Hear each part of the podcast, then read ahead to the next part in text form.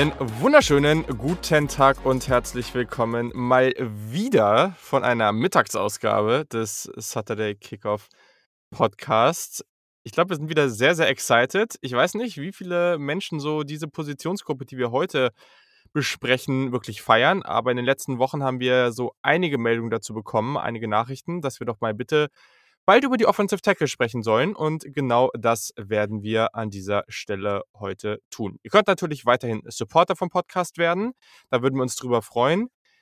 Denn ja, wir stecken hier schon einiges an Zeit rein jede Woche, um hier dann am Ende auch wirklich euch diese ganzen Prospects vorstellen zu können. Deswegen natürlich auch umso wichtiger, hört bei den anderen Folgen rein. Wir haben schon einige Positionspreviews aufgenommen. Das sind jetzt schon eine ganze Menge, also Quarterbacks und Wide Receiver und Edge und Cornerback und so weiter. Und es kommen natürlich auch noch einige. Das lohnt sich auf jeden Fall. So, und natürlich ist auch mein hervorragender Podcast-Partner, schöne Alliteration an der Stelle, Yannick Politowski am Start. Moin, Yannick. Hi, grüß dich. Ja, das ist eins der wenigen Wörter oder Sachen, die ich aus dem Deutschunterricht äh, gelernt habe oder mir gemerkt habe. Moin. Sehr, sehr gut. Nee, die, die gute alte Alliteration. Ach so. Äh, äh, nee, nee, das nicht. Äh, genau. Und ja, das ist doch, glaube ich, ganz spannend. Und du hast jetzt gerade im Vorgespräch schon gesagt, dass das wohl angeblich eine super komische Klasse ist mit den Offensive Tackles. Also finde ich jetzt mal spannend, weil letztes Jahr hatten wir eine ganz gute Klasse, vor allem in der Spitze. Da hatten wir ja diese vier Offensive Tackles, die von allen eigentlich als sehr, sehr gut bezeichnet wurden und auch alle, ich meine, in der Top 15 gegangen sind. Was denkst du denn jetzt einfach mal ganz generell, ohne irgendwelche Namen zu nennen von der diesjährigen Offensive Tackle Klasse? Also, du hast ja schon gesagt, dass es letztes Jahr so vier Tackle oder Tackles, muss man ja Mhm. eigentlich sagen, gab, die relativ unanonymous, also von allen so gesehen in den Top 15, Top 20 waren. Das ist dieses Jahr auch so bei drei Leuten, finde ich. Mhm. Also, wenn die nicht in den Top 15 gehen, Top 20, weiß ich auch nicht. Danach habe ich noch so einen Spieler, den ich in der ersten Runde ziehen würde. Alle anderen bin ich gespannt, wie wir da nachher bei rumkommen, was da nachher bei rauskommt, weil ich das Gefühl hatte, okay, wow, entweder sind die aufgrund von äh, irgendeiner Sache, die mich massiv stört, für mich nicht für die erste Runde geeignet, oder aber, dass sie einfach, so wie hatte ich das Gefühl zumindest, viele in diesem Jahrgang als Runblocker deutlich besser als als Passblocker sind. Und das geht nun mal in dem Moment äh, heutigen NFL, die Mhm. Immer mehr zur passlastigen Liga sich hin entwickelt. Schon wieder 2 Euro fürs Phrasenschwein hier. Ähm ja, musst du da einfach auch im Passblocking deine Moves haben und deine Erfahrung haben. Und das Gefühl habe ich bei vielen nicht. Mhm. Deswegen fand ich's 'n bisschen schwierig, die alle so zu ranken und zu evaluieren. Du hast eben schon einen Namen genannt, der vielleicht aufgrund von Verletzungen nicht so gut einschätzbar ist, von dem ich aber sonst immer relativ viel gehalten habe. Kommen wir bestimmt noch zu gleich, aber ja, das war so meine meine Einschätzung. Ja. Vorhin nur zur Erklärung war vor diesem Podcast, also ihr müsst euch jetzt nicht wundern, dass ihr dass ihr irgendwas verpasst habt hier an dieser Stelle. Ja, also ich ich bin mal gespannt, wie wir das Ganze jetzt sehen, weil bei mir ich glaube oder ich hoffe, dass wir die gleiche Top 3 haben. Wenn nicht, dann wird's ja noch mal interessanter, weil in der in den letzten Folgen gab's das ja gra grade bei den Cornerbacks auch durchaus mal, dass wir auch in der Spitze oder ja, in den ersten 2, 3, 4 Spielern uns nicht ganz einig waren, daher sehr, sehr interessant. Ich habe danach 'ne relativ große mittlere Gruppe, die ich immer noch sehr, sehr interessant finde, vielleicht nicht zwingend in der ersten Runde ziehe, aber dieser diese nächste Gruppe ist dann und da hast du schon recht, aus verschiedens verschiedensten Gründen halt nicht ganz in der Spitze und dann gibt's immer so 'n paar Punkte, bei denen man sich auch nicht ganz sicher sein kann. Aber da sprechen wir gleich auf jeden Fall ausführlich drüber. Natürlich auch nach diesem ganzen Talk zu den Offensive Tackles auch dranbleiben, weil wir haben in dieser Woche noch eine Ausgabe zu den NFL Offseason Team Needs am Start und zwar habe ich mit dem Frank Höhle zu den San Francisco 49ers gesprochen. Das war ein sehr schönes, interessantes Gespräch. Auch an dieser Stelle schon mal kurz, sowohl Yannick als auch ich werden bald in seinem Podcast, dem Niners Huddle, am Start sein. Auch da noch mal ausführlich 'n bisschen mehr aus Niners Perspektive dann, äh, über verschiedenste Positionsgruppen sprechen. Also auch da unbedingt dann mal dem Niners Huddle und dem guten Frank folgen. Alles findet ihr dazu in den Shownotes und natürlich dann am Ende dieses Podcasts. Das sind noch mal so gute 20 Minuten, die wir da geschnackt haben. Also, dann starten wir doch mal mit den Offensive Tackles.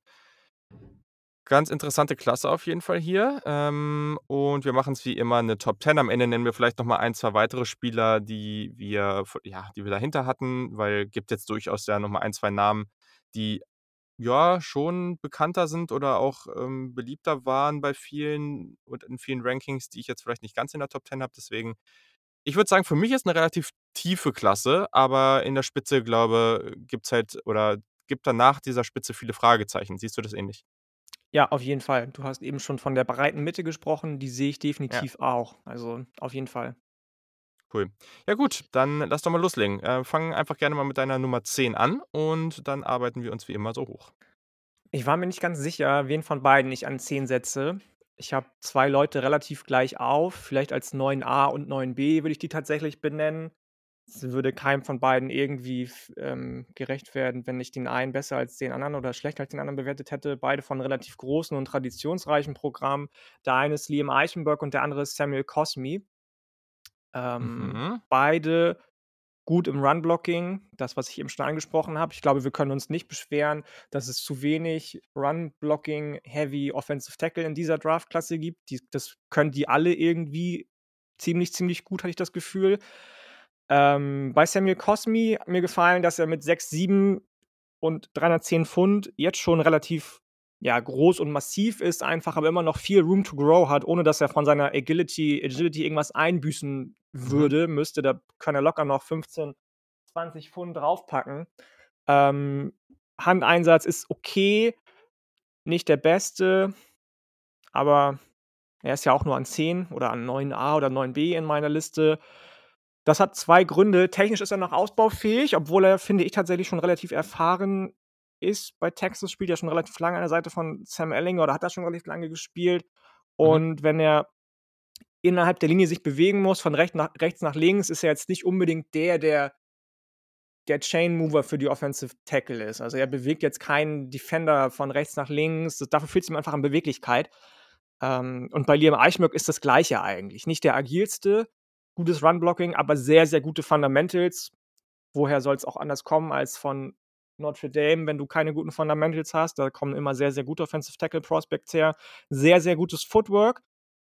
Aber das war's dann auch schon wieder. Mehr habe ich einfach nicht gesehen bei den beiden und deswegen sind die am Ende meiner Liste. Okay, das ist ja schon mal ein sehr, sehr interessanter Start hier an der Stelle, muss ich sagen, weil ich habe beide höher ähm, die du da jetzt genannt hast. Äh, wobei jetzt auch nicht nicht dramatisch. Ich kann's jetzt schon mal sagen, ich habe Sam Cosmi an 9 und Eichenberg noch 'n bisschen höher. Ich kann noch mal kurz was zu denen sagen, weil ich muss sagen, grad bei Cosmi ich finde den tatsächlich als Pass Protector spannender als andersrum. Ähm, ich finde den eigentlich da ich fand den letztes Jahr da schon ganz interessant. Der hat sich natürlich jetzt das ist so 'n Spieler, der wurde auch relativ früh ja schon so 'n bisschen gehypt, äh, und hat auch wie der ein oder andere dann 'n bisschen verloren an ja, an an an Draftposition, sage ich mal. Also, ich glaube, letztes Jahr hatten viele damit gerechnet, dass der deutlich früher in unserem Ranking auftauchen würde. So würde ich's jetzt zumindest mal annehmen.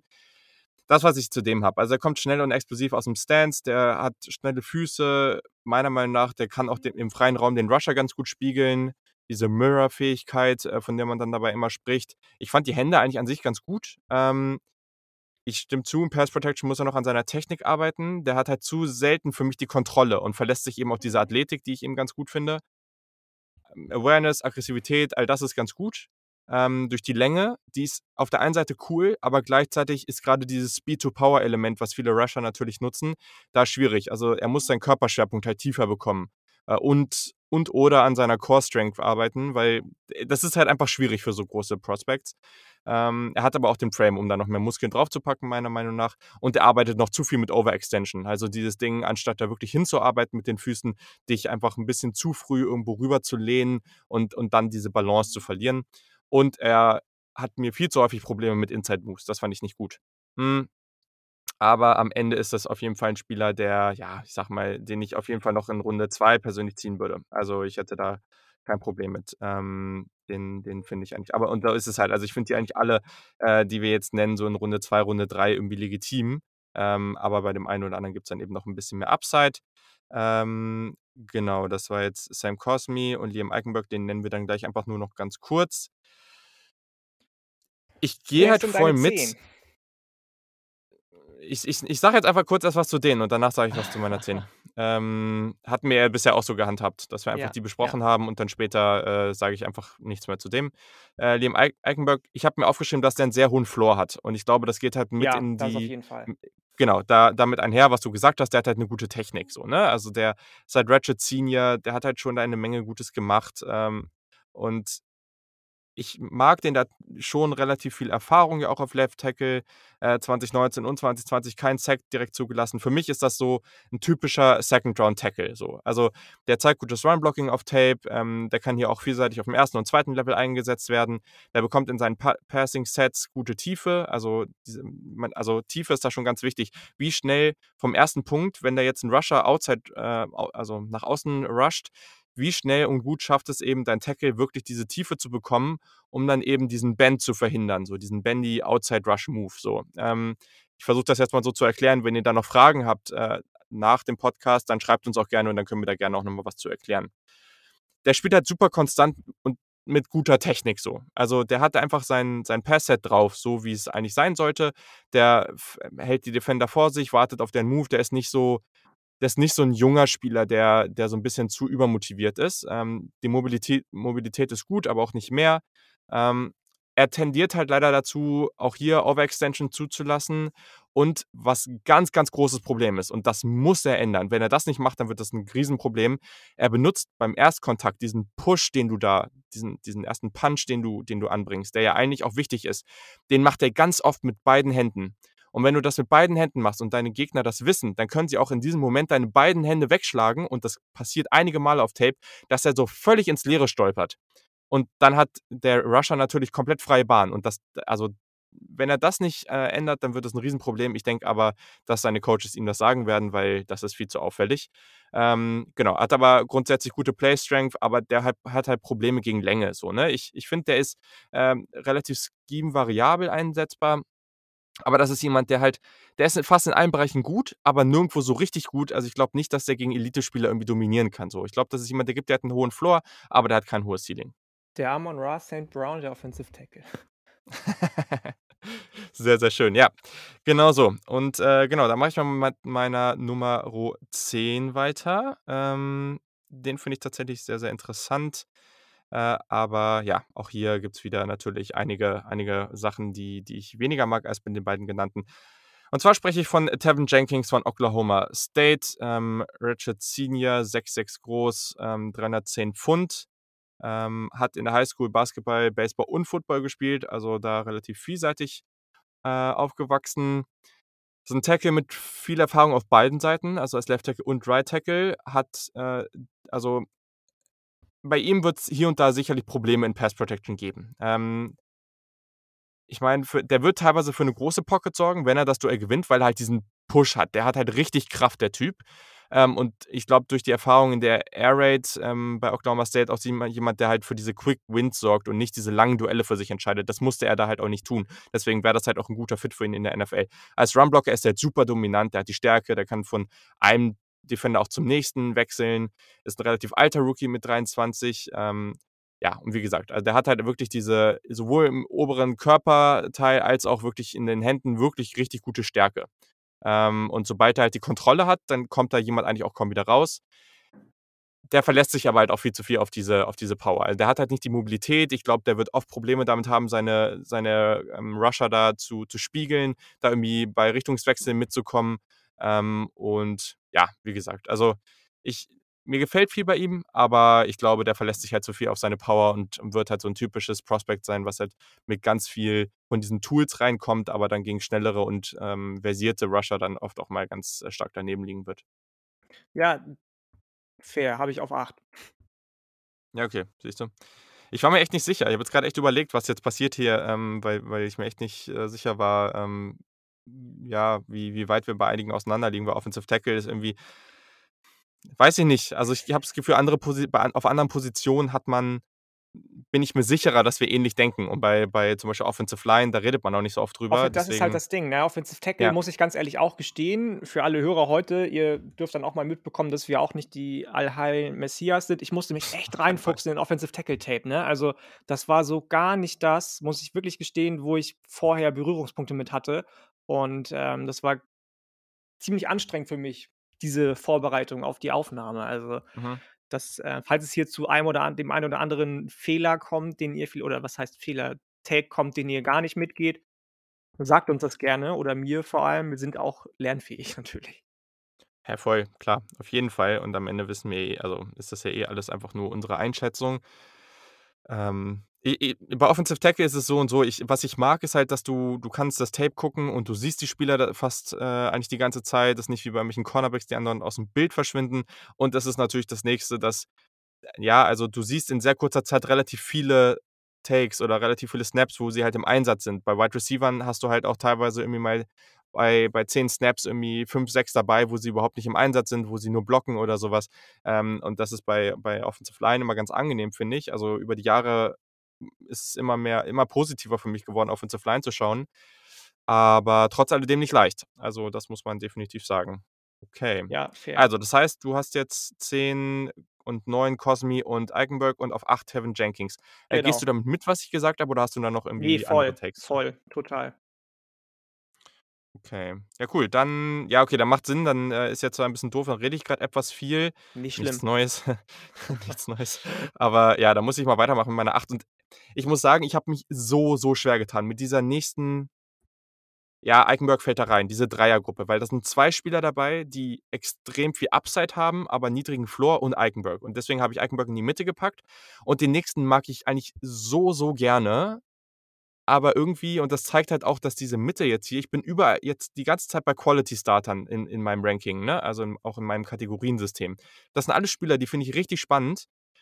Ah, aber ich weiß auch nicht. Also, es ist nicht so leicht, muss ich echt sagen. Und zwar red rede ich grade von Spencer Brown von Northern Iowa. Der Gute war in der FCS unterwegs, also, hier wieder eine Liga unter der FBS, also, unter dem, ich sage mal in Anführungszeichen, normalen College Football, was wir hier so gucken. Auch der ist ein Redshirt Senior, 6'8", also, verdammt groß, 320 Pfund.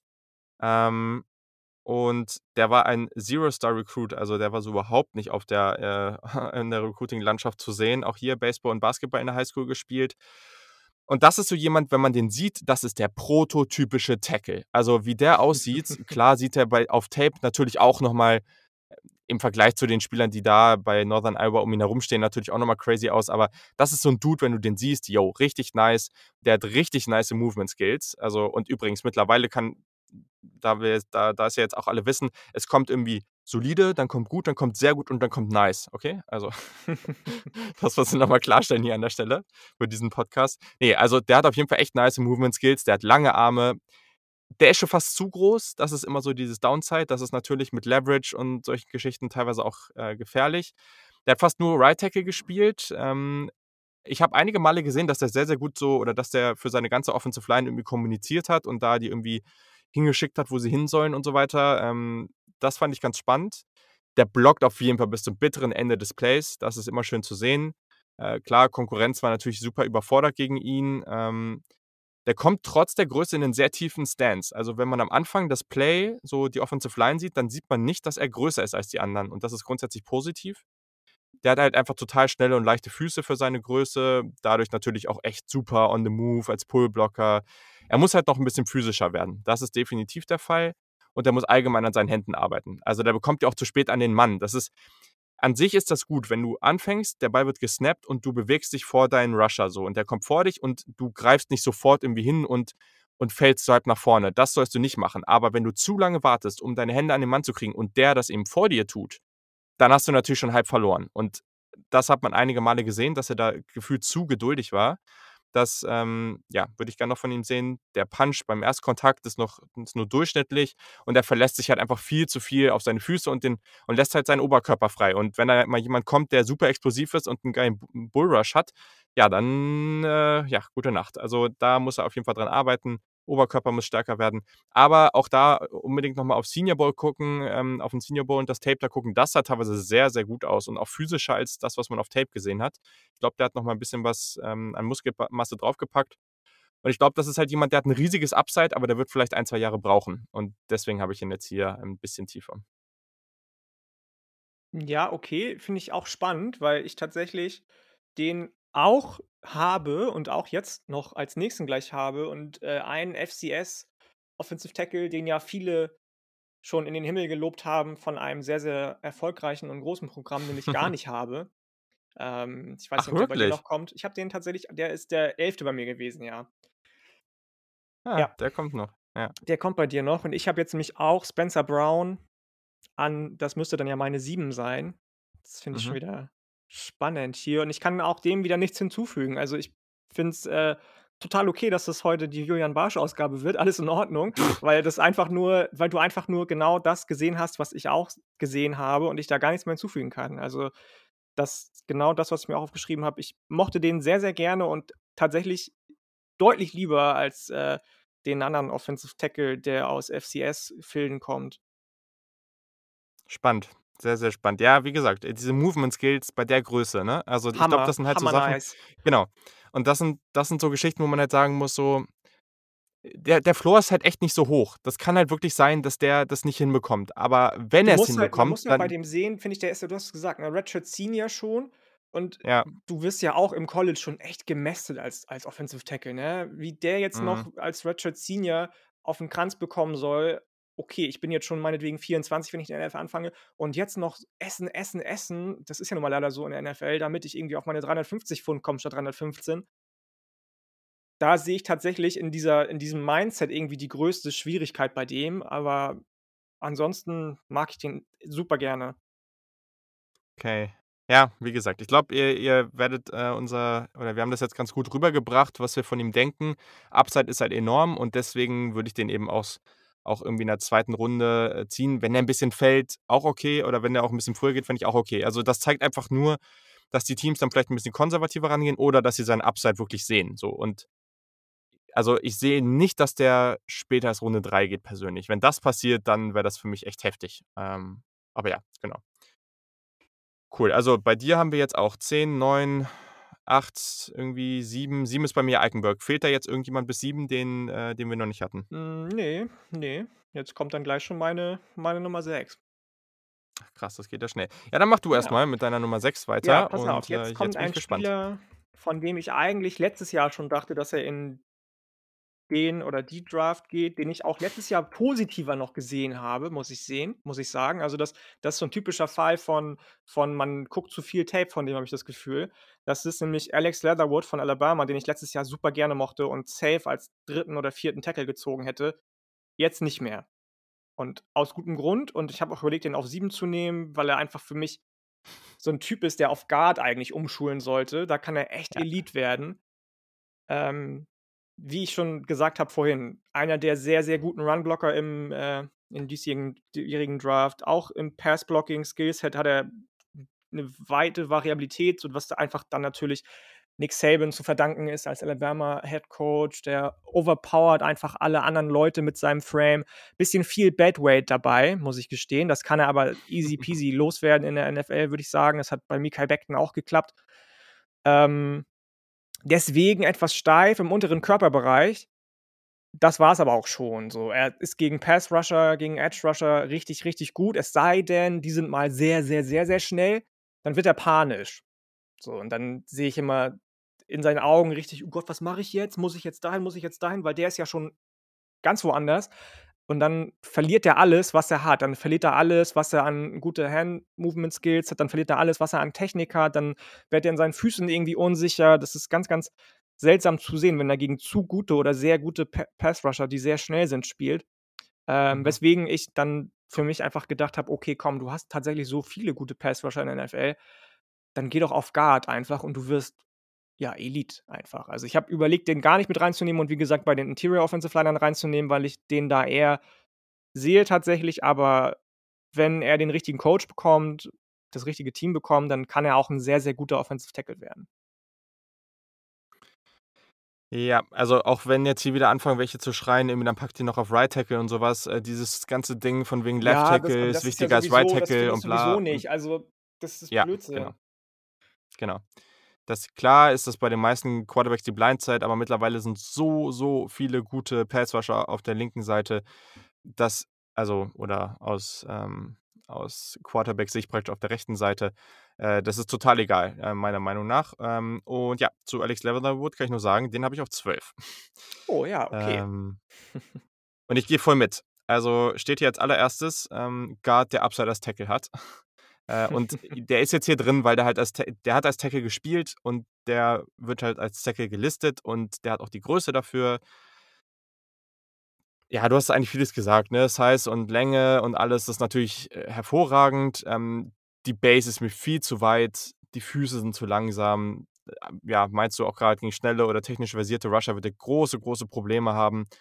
Ähm, klar, das ist so ein Typ, wenn der dich einmal hat und einmal so locked in ist, dann, dann bewegt sich da gar nichts mehr. So, also Ja, ja. äh, und grundsätzlich bekommt er auch eine ganz gute Tiefe in seinen Pass-Sets. So, das ist ja ganz gut. Das Problem ist, wie er da hinkommt, ist durch sehr, eine sehr weite Base. Du kannst natürlich schnelle, kleine Schritte machen. Oder du kannst große Schritte machen und dann kommst du da auch irgendwie hin. Das Problem ist, wenn du große Schritte machst, dann bist du halt, dann verlierst du an Balance. So, wenn du jetzt gerade in diesem Prozess bist, einen großen Schritt zu machen oder da breitbeinig so stehst und dann eben diesen Push bekommst oder jemand dann überraschend doch den Inside-Move macht, dann hast du keine Chance. Dann bist du zu langsam und der ist eh nicht schnell. So. Und das sind so Sachen, ja, wenn er dann anfangen würde, kleinere Schritte zu machen, dann würde er halt auch nicht mehr hinterherkommen. Das ist halt so ein bisschen das Problem und daher macht es halt total viel Sinn, ähm, dass, dass er nach Inside geht. Also ich habe mir ganz viele Sachen aufgeschrieben, die du gerade auch schon gesagt hast. Natürlich wird er nicht durch Kraft geschlagen, keine Frage. Aber es gibt so viele spannende, schnelle und technisch versierte Rusher in der NFL und jeder gute Defensive Coordinator wird sich einfach sagen, jo, okay, hier haben wir einen ganz klaren Fall von jemandem, der einfach nur durch Kraft gewinnt und da stellen wir jetzt halt einfach einen twitchy, schnellen Outside-Linebacker gegen oder was weiß ich, wir lassen unseren Safety vielleicht mal ein paar Mal, der, der jetzt irgendwie in das, äh, der das vielleicht auch ganz gut kann, dagegen den Rushen und dann wird es halt riesige Probleme geben. Ähm, und das Sandplacement fand ich persönlich auch nicht so geil. Also der teilweise verliert echt Leverage, weil der viel zu weit außen ist. Also gefühlt umarmt er den Spieler schon fast teilweise. Ähm, ja, für mich keiner, den man vor Runde 3 zieht, sondern eigentlich eher so Runde 4, so für Ja, mich. fair, Also, fair. Ja. Ja, spannend. Cool. Ja, dann kommen wir mal zu dem Spieler, den du jetzt raus hast. Und zwar ist das Dylan Radons von North Dakota State. Das ist ein Senior, der ist 6'6 groß, 304 Pfund. Und den finde ich tatsächlich schon spannend, weil das ist halt echt auch hier wieder ein sehr, sehr talentierter Athlet. Also die FCS-Prospects hier sind einfach athletisch und von meiner Mobilität her sehr, sehr gut. Und auch hier, klar, der, der dominiert im Run-Blocking und hat halt mit den Movement Skills, mit dem Handplacement, das macht er gut. Der hat diese Wrestling-Mentalität, das sieht man auf jeden Fall. Ähm, hat aber meiner Meinung nach auch Talent als Passblocker. Das Problem ist etwas, dass er, dass er sehr, sehr wenig Erfahrung darin hat, weil North Dakota State halt ein Team ist, was schon viel läuft. Der muss an seinem Anker arbeiten, der muss mehr Erfahrung darin bekommen, aber grundsätzlich hat er halt alle, der hat alles, um ja, um das zu schaffen. Also der hat halt diese Länge, um dann vielleicht auch noch außen gegen Speedrusher mal zu recovern. Ähm, wie gesagt, in, in Space kann der wirklich alles machen mit seiner Mobilität. So, ne? Das ist halt total interessant. Ähm, und ja, ich glaube, der Anchor, das ist ein großes Ding. Also der muss wirklich diese, diese Stärke im, im Lower Body bekommen, um wirklich dagegenhalten zu können. Wenn er das noch hinkriegt, dann sehe ich da ganz großes Potenzial. Der hatte einen Kreuzbandriss als Freshman.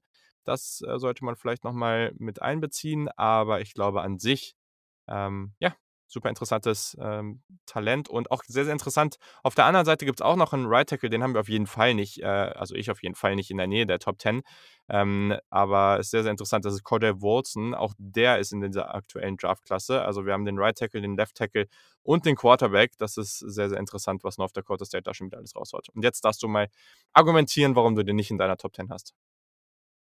Ja, find, also ich finde das, fand das schwierig einfach ähm, bei dem, weil mir, also ich, du- ich bin da so ein bisschen bei den Offensive Tackeln, bin ich so ein bisschen wie du allgemein gepolt. Mir ist es einfach immer ein bisschen zuwider, aber was heißt zuwider? Natürlich sind sie schon sehr erfahren, dann aber ich finde es immer schwierig, wenn die erst als Redshirt Senior aus, der, aus, dem, ähm, aus dem College kommen tatsächlich. Weil du dann einfach fünf Jahre am, am College verbracht hast und ich manchmal das Gefühl habe, wahrscheinlich ist es ein falsches Gefühl, aber für mich wirkt es immer so, als wären das schon fertige Leute. Und Mhm. wenn mich dann irgendwas stört, dann bin ich da vielleicht ein bisschen zu dickköpfig und sage: „Oh, pass auf, wenn wenn der Nee, jetzt finde ich, nicht noch fair. noch Also, breiter wird, wenn der nicht, ähm, noch eher weniger aufrecht steht, äh, was ja manchmal, finde ich, zu lange getan hat. Ähm, gutes Run-Game, wie du auch schon wieder gesagt hast, natürlich, aber mir weiß ich ne, weiß ich nicht, mir mir fehlt einfach 'n bisschen mehr als bei den anderen noch. Also, die anderen haben alle so diesen einen Punkt, ob das jetzt Leatherwood war, ob das Eichenberg war, Cosmi, wo ich sage das ja, das das äh, das ich finde es echt schwierig jetzt, aber vielleicht kannst du mich auch noch umstimmen. Also, aber fa fan fandst du Ähm die Mobilität von ihm nicht gut? Na ja, was heißt nicht gut, aber ich ich war halt bei den anderen habe ich das irgendwie mehr gesehen. Bei Cosmi zum Beispiel, den Okay. ich auch nicht so doll fand, habe ich's mehr gesehen irgendwie und bei Leatherwood sehe ich noch mehr Upside, bei Eichenberg sehe ich einfach, dass, ähm, die die Erfahrung und Technik, die er von Notre Dame mitgenommen hat also, ich ich wollte bei wei bei weiß Gott nicht sagen, dass ich den nicht irgendwie in Runde 3 auch ziehen würde. Es gibt bestimmt Leute, die den auch in Runde ei Runde 1 ziehen würden. Ähm, Mhm. aber wie ich eben schon so schön Ja. gesagt habe, ich ich habe den einfach so 'n bisschen als als, ähm, St. Brown der Offensive Tackle vielleicht Ja. gebrandmarkt so. Ja. Ne, es ist es ist halt total spannend, ne, weil grade bei den Offensive Tackles auch hier gehen die Meinungen halt ganz stark auseinander, ne? Also, ich ich glaube, es ist halt total fair bei solchen FCS-Prospects, wenn man da halt dann auch nicht das alles sieht, was man also, letztes Jahr Adam Trautman, der Tight End, ne, das war auch so 'n Fall, wo Ich ich meine mochte den total gerne und andere mochten den halt gar nicht so, ne? Und den Redunz ich glaube, das ist bei dem ähnlich so. Ich glaube, der Draft Network hat den irgendwie auf 26 in deren Ranking. Andere werden den, äh, eher in Runde 3, 4 haben, weil sie Mhm, einfach diese mhm. Transition nicht so sehen. Ich glaube, da das ist Das ist vollkommen es halt, legitim, dass ne? man Ich meine, grade bei grade bei Offens Offensive Tackle, was du gesagt hast auf FCS-Level, natürlich sind die massivst den Leuten überlegen, die auf FC Ja, klar. FCS-Level Football spielen. Ja, ob das jetzt Defensive Tackle sind oder andere Leute, natürlich sind die denen massivst überlegen. Wenn der aber jetzt auch nur in die AAC gegangen wäre oder ACC, dann sieht's schon wieder ganz anders aus, was da an Maschinen als Defensive Tackle rumlaufen. Und, ähm, ja, also, ich ich habe den einfach ich habe mir fehlt so 'n bisschen die Projection bei dem einfach. Das das es, glaube ich, in einem Satz ganz gut zusammen. Ich sehe da nicht viel viel Upside bei dem. Ja, okidoki. Dann können wir ja weitermachen. Jetzt bin ich sehr gespannt, ob wir die gleiche Top 5 haben, weil jetzt haben wir ja praktisch die alle abgearbeitet. Und da bin ich jetzt ja, ich ich, äh, lasse mich mal überraschen. Wen hast du denn auf 5? Jetzt habe ich von Clemson Jackson Carman und den mochte ich fast am okay, haben wir schon mal liebsten nicht. auf dem gesamten Tape. Ähm, der danach kommt, den mochte ich am liebsten, aber Jackson Carman hat mir richtig, richtig gut gefallen. Massiver Frame, dafür so was von natürliche und smoothe Bewegung. Also, den mochte ich richtig, richtig gerne, einfach nur vom Zuschauen her, weil er sich so elegant fast schon bewegt hat und einfach, ja, für die Position gemacht zu sein scheint. Gute Hand Usage, sehr, sehr competitive. Also, der wartet wirklich, bis der Pfiff ertönt vom Schiedsrichter und dann ist er erst fertig, wenn er seine Opponents irgendwie, äh, runterrennt. Kann gut spiegeln, die Edge Rusher meistens auch sicher dabei. Ähnlich wie bei Leatherwood bekommt er mit Edge Rushern Probleme, wenn die 'n bisschen zu schnell werden. Aber Ja. ansonsten habe ich bei dem einfach auch noch mehr als bei Leatherwood das Upside gesehen tatsächlich. Er hat nicht das Bad Weight, was Leath Leatherwood hat, ähm, und wer Trevor Lawrence so gut beschützt vielleicht ist das 'n bisschen Bias, aber der kann auch andere Leute in der NFL gut beschützen. Ich mochte dem echt gerne zugucken. Ja, dann haben wir schon mal nicht die gleiche Top 5. Jackson Carman habe ich auf 11, ähm, aber legitim. Also, erst mal, was positiv ist, der ist 2000er Jahrgang. Das ist 'n Junior, der hat das ist halt schon 'ne andere Nummer, ne? Das kann jetzt sein, dass der 2 bis 3 Jahre jünger ist als der ein oder andere, den wir bereits genannt haben. Ein Brady Christensen zum Beispiel von BYU, den ich glaube, irgendwie an 14, 15 oder so habe. Der ist zwar Junior, aber der war 2 Jahre auf seiner Mission und dementsprechend der wird halt auch irgendwie 23 sein. Hm, und ja, das macht dann natürlich schon 'n großen Unterschied, weil muss man sich einfach mal vorstellen, in dem Alter rund um die 20, 22 so 2 Jahre Entwicklung in dem Alter, das ist massiv. Also, ich versuche das immer wieder irgendwie aufzuzeigen. Jeder weiß das. In dem Alter, da war 'n Jahr war 'n Riesenunterschied so, ne? Und ich Absolut. glaube d und und äh, ist es ja immer noch theoretisch so, ne? Und, äh, deswegen ja, also, das äh, ja, vielleicht muss ich bei ihm noch mal 'n bisschen drüber nachdenken. Also, ich habe mir auch aufgeschrieben, der hat durchaus Upside als Tackle und als Guard. Ähm, der hat aber nur Erfahrung als Left Tackle, der hat 'ne gute Mobilität, ähm, tolles Handfighti Fighting, sehr stark, ähm, dominant als Run-Blocker. Der muss im Pass-Blocking noch an Tiefe von seinen Pass-Sets Das arbeiten, stimmt, grade und das ja. meint und das meintest du grade schon, schnelle Edge Rusher sind 'n großes Problem. Außerdem hat er dann gleichzeitig häufiger auch mal Probleme gegen Inside Moves. Äh, ja, also das ist das Ding. Ich spreche immer noch von jemandem, bei dem ich, den ich wahrscheinlich in der dritten Runde ziehen würde und bei dem ich es legitim finde, wenn es in der zweiten Runde passiert. So, ne? Also ich finde diese Klasse echt tief, aber wie gesagt, die Spitze, es gibt halt nicht diese drei, vier Jungs, bei denen ich kein Problem hätte, wenn die in der Top 5, Top 10 gezogen werden. Ähm, aber auch hier, ne, das war der Nummer 2 Offensive Tackle seiner, seiner, seiner Recruiting Class, Five-Star Recruit.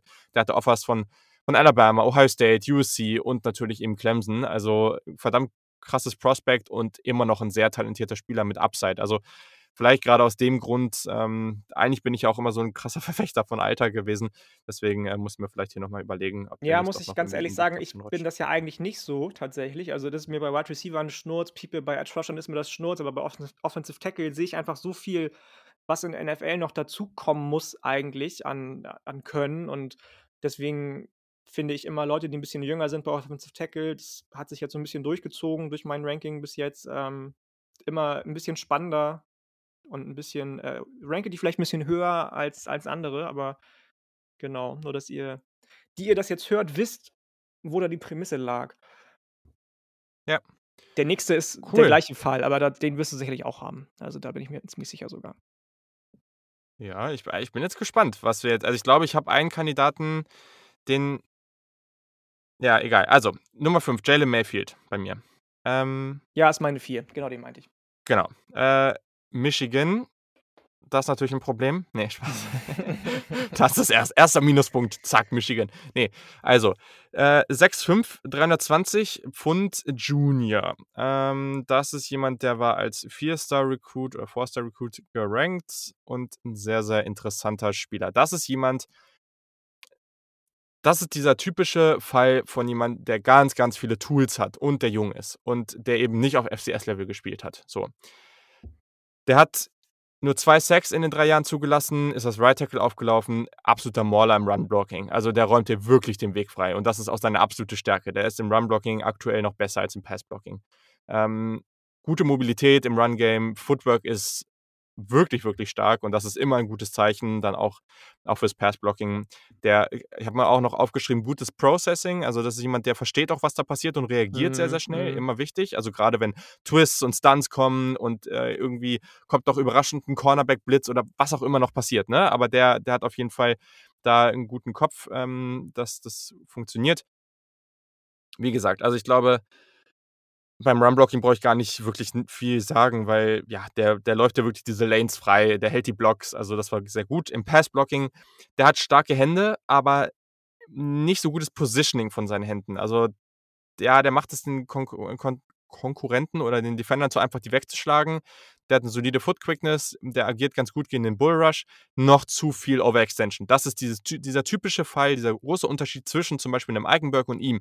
Er hat halt nicht so viel Erfahrung, er ist jünger und er hat diese Overextension drin. Dieses nicht, ich gehe in mein Pass-Set und warte und im richtigen Moment, dann, wenn es Zeit ist, gehe ich ran, sondern ich versuche halt zu früh wirklich die, diesen Kontakt herzustellen. Und dann passiert Overextension. Und wenn dann jemand einen guten Rip-Move oder sowas hat, äh, vor allem so ein erfahrener NFL-Edge-Rusher, dann bist du halt verloren. So. Und das muss er halt wegkriegen. Das sind so Geschichten, die sind, die sind aber zu erledigen. Also das kriegst du hin. Da mache ich mir auch keine großen Sorgen. Das sieht man jetzt halt einfach noch auf Tape, aber der hat halt schon ganz, ganz viel Erfahrung für sein Alter und ja, der hat halt einfach alle Tools, um, um am Ende wirklich ein guter, guter Tackle zu sein. Und deswegen ist er hier auch verdient in der Top 5 bei mir. Voll, voll. Gerade wenn man sich mal anguckt, was er mit seinen wenigen Spielen an Erfahrung schon gegen Defender gesammelt hat, gegen Chase Young gespielt, Julian Okwara, Tony, Terrell Lewis, andere, die jetzt noch irgendwie dazukommen könnten. Also der ist schon richtig, richtig weit rumgekommen, in Anführungsstrichen. Du hast alles schon gesagt, dazu passable Wingspan und Größe sowieso. Ähnlich wie Carmen fand ich den fast schon elegant in seinen Bewegungen. Nach vorne mit sehr, sehr großer Power vor allem. Ja. Ähm, ich fand tatsächlich seine Hände noch ein bisschen besser als du, muss ich sagen. Also ich, deswegen habe ich ihn auch an vier vielleicht. Ich fand, dass er manchmal so ein bisschen pre-snap manipulativ gearbeitet hat damit, was ich richtig, richtig gut fand. Mhm. Ähm, aber ansonsten wieder ähm, genau richtig.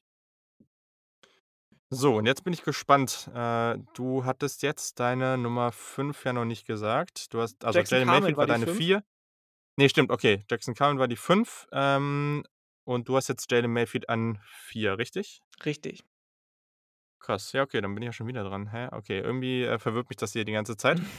Aber okay, also dann wird das wahrscheinlich der Kandidat sein, den du jetzt nicht drin hast. Und Ah, es ist so schwierig. Ja, ich finde es Das schade halt wahrscheinlich. Also, da ja, ja, ich glaube, du weißt, wen ich meine. Ich habe ja, dir eben auch schon mal wegen ihm geschrieben. ja. Und das ist halt Walker Little von Ich hätte Stanford. den so Und gerne auch an der Stelle gehabt, wirklich. Also, erster Punkt ganz wichtig. Was macht man mit Verletzungen und zusätzlich dieses Jahr, was macht man mit Opt-outs? Wie geht man damit um? Ich lese ganz, ganz häufig auch, ich glaube, gefühlt von Leuten, die sich nicht so viel mit der Draft an sich beschäftigen, sondern einfach nur in diesem NFL-Universum unterwegs sind. Ja, aber die haben doch letztes Jahr gar nicht gespielt. Ehrlich gesagt, wenn die nicht vorher wirklich grausam, also grausam schlecht waren oder da noch überhaupt nichts war, dann juckt mich das ehrlich gesagt nicht so besonders. Ähm, vor allem bei den Elite-Prospects, aber allgemein, keine Ahnung. Also die werden das ja auch viel tun und es gibt schon genug Beweise, dass äh, die auch zeigen, dass das nicht unbedingt negativ sein muss. Also wenn die das ganze Jahr in ihrer Technik und so trainieren und einen Coach haben, der eben daran arbeitet, das auszumerzen, was sie vorher falsch gemacht haben, nicht so schlecht. Nächstes Problem, Verletzungen. Was macht man damit? Eigentlich können wir nur ohne Verletzungen bewerten. So. Weil wir wissen nicht genug darüber, wir haben keine Insights, wir kriegen die Medical Records nicht und so weiter und so fort.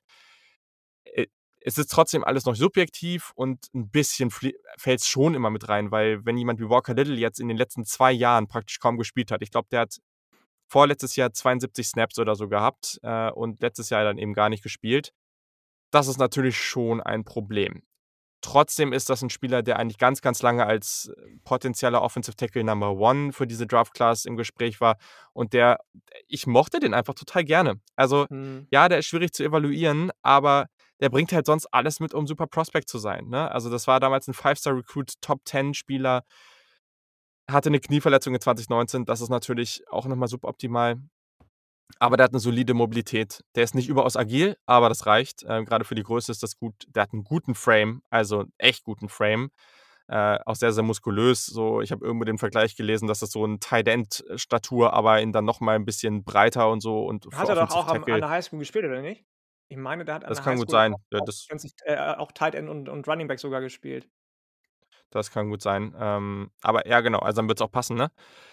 Äh, der ist wirklich stark. Also das ist jemand, der kann halt den Anchor setzen, sage ich mal so, ne? Und, und dann bewegt sich da auch nicht mehr viel. Der hat äh, super Mirror-Qualitäten und das ist eine der Sachen, die finde ich bei Offensive Tackles, gerade heutzutage, wo das Passblocking so wichtig ist, ich finde das so, so relevant. Also, dass man wirklich diese Bewegung spiegeln kann. Wenn jemand äh, noch einen Counter-Move hat, wenn der Edge Rusher auf dich zukommt, gerade auf dich zukommt, dann nach rechts, dann nach links und du diese Bewegung mitgehen kannst, diese schnellen kleinen Schritte. Und das ist halt nice bei ihm. Ne? Der spielt intelligent, ähm, der reagiert gut auf Twists und Stunts und der hat halt wirklich diese, diese schnellen Füße. Die, seine Füße für seine Größe, das ist wirklich, wirklich gut. Ähm, und ja, das gefällt mir dann auf jeden Fall hervorragend. Klar, auch der muss sich technisch noch ein bisschen besser auf diese extrem schnellen Speedrusher einstellen, aber wer muss das nicht?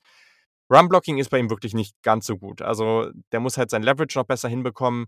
Äh, auch hier ist natürlich Stärke und Mobilität ganz gut, aber der bekommt einfach nicht genug Movement. Also es gibt so einen Tevin Jenkins oder so jemand, ja, der, oder auch gerade hier Jalen Mayfield, die pushen dann halt da einfach die ganze Lane frei, ne? Und das wirst du von Walker Little vielleicht nicht so konstant bekommen. Aber wie gesagt, Pass, Pass Protection ist einfach so, so viel wichtiger. Und ja, äh, wir sind hier sicherlich beide der Meinung, ähm, oder beide sehr, sehr stark auf dieser Meinung, dass das, dass die Passing-Seite des äh, Footballs einfach so viel bedeutender ist. Aber so ranke ich halt auch und dementsprechend habe ich ihn jetzt hier sehr weit oben, wissend, dass das großes Risiko ist.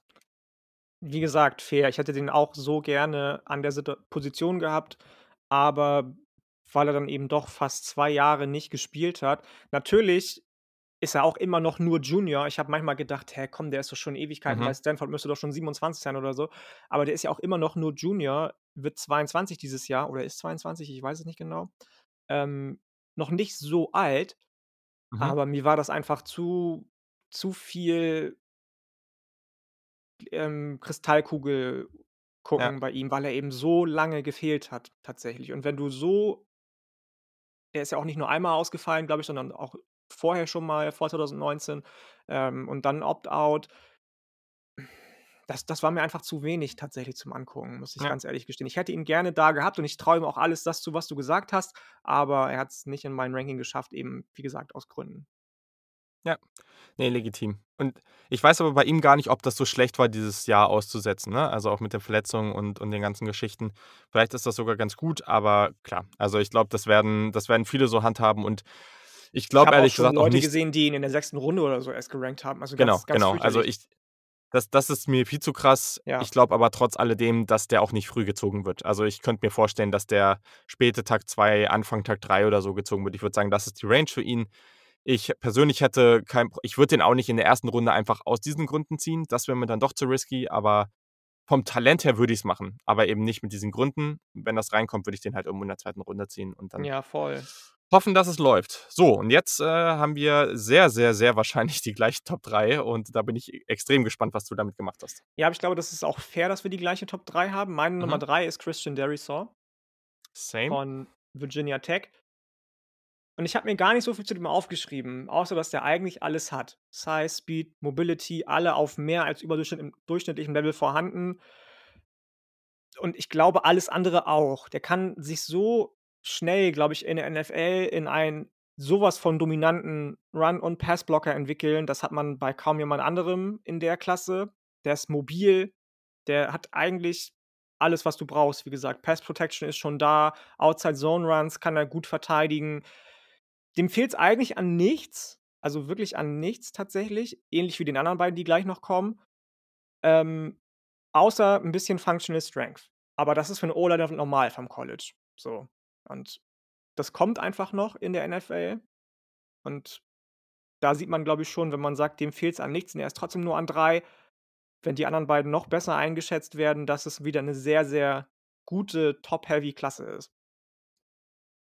Ja, Eigentlich kann also der schon alles. Also, das fand ich Ja. die 3 si mi sich anzugucken, den ich danach habe, den fand ich noch besser tatsächlich und bei der Nummer 1, bei der wir uns eventuell einig sind, Mhm. sowieso. Also Ja. Gehe ich mit. Also ich habe äh, Christian Derisaw auch auf 3, ähm, 6'5", 314. Spannender Typ auf jeden Fall. geht ein Ehemaliger einfach Three-Star. nur bergauf bei dem, ne? Also, Ja, genau. der Genau. verbessert sich jedes Jahr und Ja, definitiv. Also auch jemand für mich ein Kandidat für so 'n Outside-Zone-Run, äh. Das fände ich fände ich spannend bei dem. Und ja, du hast schon vieles gesagt. Also diese tollen Maße mit guter Mobilität, stark als Pullblocker. Hat einfach alles, um 'n dominanter Tackle zu sein. Der overextendet nicht. Äh, klar, könnte noch konstanter gegen Speedrusher sein. Der öffnet teilweise seine seine Hüfte da 'n bisschen zu früh.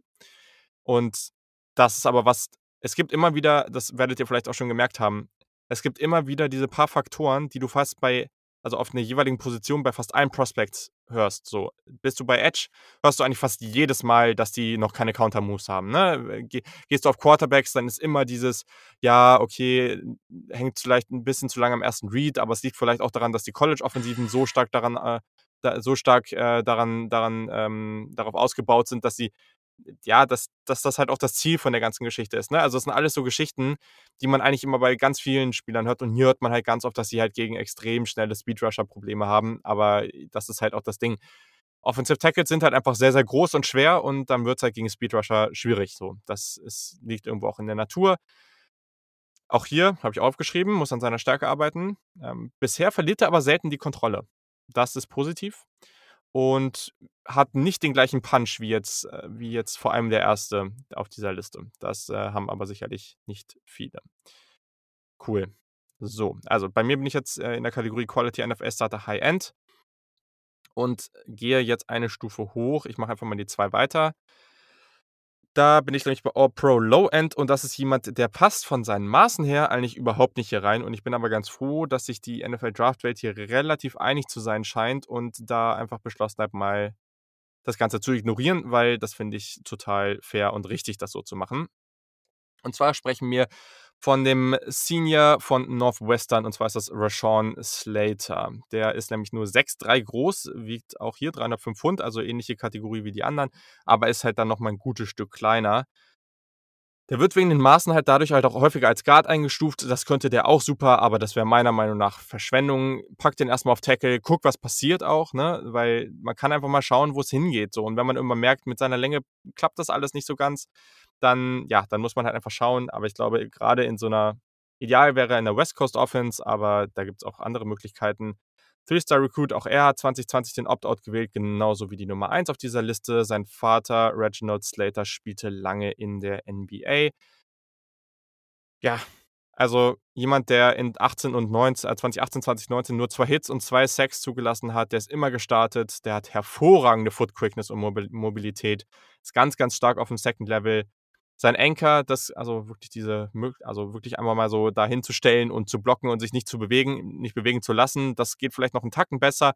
Er hat aber diese Recovery Strength, so habe ich es jetzt einfach mal genannt. Eigentlich gibt es immer diesen Recovery Speed bei Cornerbacks, aber dieses diese Fähigkeit, vielleicht mal kurz nach hinten gedrängt zu werden, dann aber diese Stärke zu haben, dann einfach zurückzupushen und dass es nicht mehr weitergeht.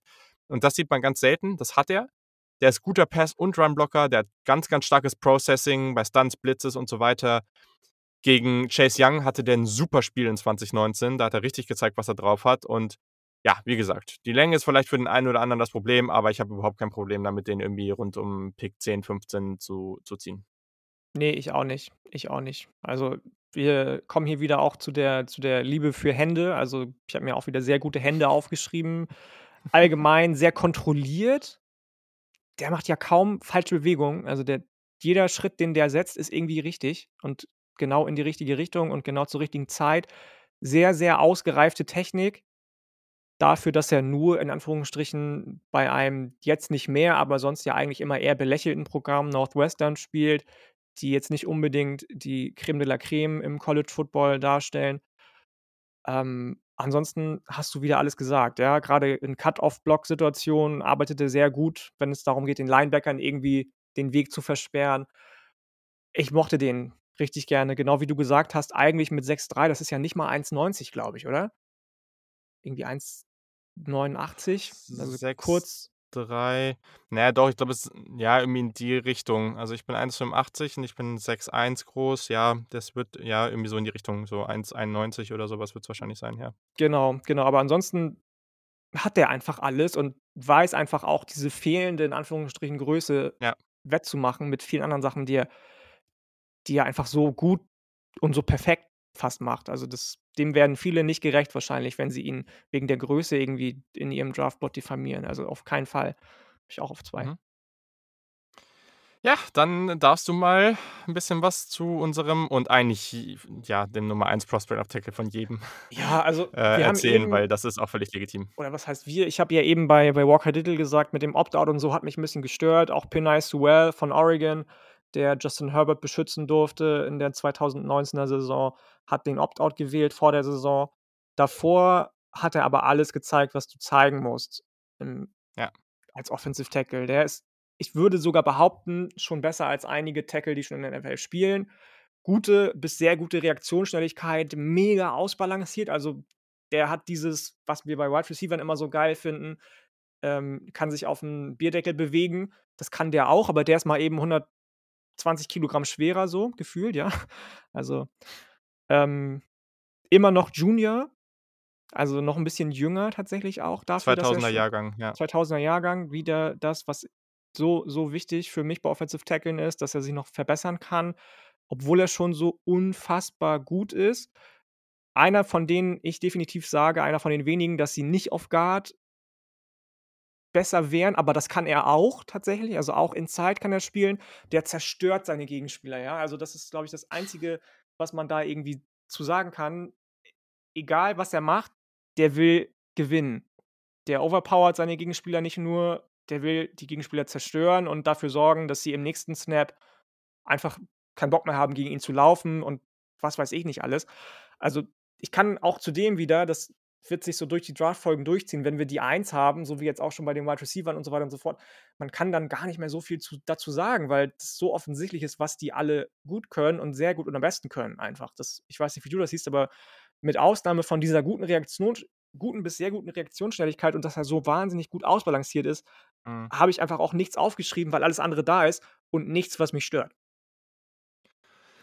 Ja, ich weiß nicht, ob James das hier gesagt hatte oder irgendwo anders mal gesagt hatte, aber da meinte er ja auch, bei Trevor Lawrence hat er sich fast gar keine Notizen so ungefähr Ja, gemacht, ja. weil das ist halt einfach alles gut, ne? Und Hat er bei uns gesagt, ja, genau. ja, genau. Also ich sag mal so, Penei Sewell, der wurde ja auch ganz lange schon so als dieser potenzielle Number One Overall Pick, so, ne? Also auch, klar, Quarterbacks kommen dann immer davor, aber der, es wird ja schon ganz lange als bester Non-Quarterback äh, über, ihn, über ihn gesprochen, so. Und das finde ich auch immer noch legitim. Mittlerweile, finde ich, gibt es da einfach so zwei, drei Kandidaten, die man da in die Runde schmeißen kann. Für mich, ich habe den als All-Pro High-End, also das ist die zweitbeste Stufe, die man erreichen kann. Ich finde den wahnsinnig gut. Ähm, ich meine, der hat ja auch die Maße 6, 6, 325. Das ist einfach ein krasses Biest, ne? Aber das ist trotzdem jetzt, also teilweise wurde der so, schon vor, vor vielen Monaten, wurde der zu diesem Can't Miss All-Time Offensive Tackle Prospect gemacht. So. Und das ist jetzt auch nicht so, als ob der überhaupt keine Schwächen hat. So, ne? Und, und das Nein, ist ja, also und das muss man ein aber. bisschen nee, steif, genau, nee, nee, nee, ich. weiß, nee, ich weiß. Also, das ist, das ist ja auch so, einfach nur so generell, diese Erwartung ja. an einen Prospect zu haben, ist Ja. falsch, finde ich. So. Ja, auf jeden Ähm, Fall. Genau, also der hat halt alles, der hat auch die Instinkte, der hat die Reads, ähm, der hat natürlich die Size, der ist gut in Space, der hat gute Fußarbeit, sehr, sehr aggressiv, äh, wie er spielt. Das, was halt ist, und das ist typisch für junge Spieler, der muss noch konstanter an seiner Technik werden, auch in Pass Protection. Ähm, der gibt halt dem Rusher alleine durch seine Kraft und all das, was er mitbringt, ganz, dem Rusher ganz, ganz wenig m, Raum für, äh, für Fehler so, ne? Und dadurch, das ist natürlich einfach nice to have. Ähm, was er nochmal im Run-Blocking teilweise machen kann, seine Blocks ein bisschen länger halten oder ein bisschen besser oder ein bisschen an seiner Balance noch arbeiten.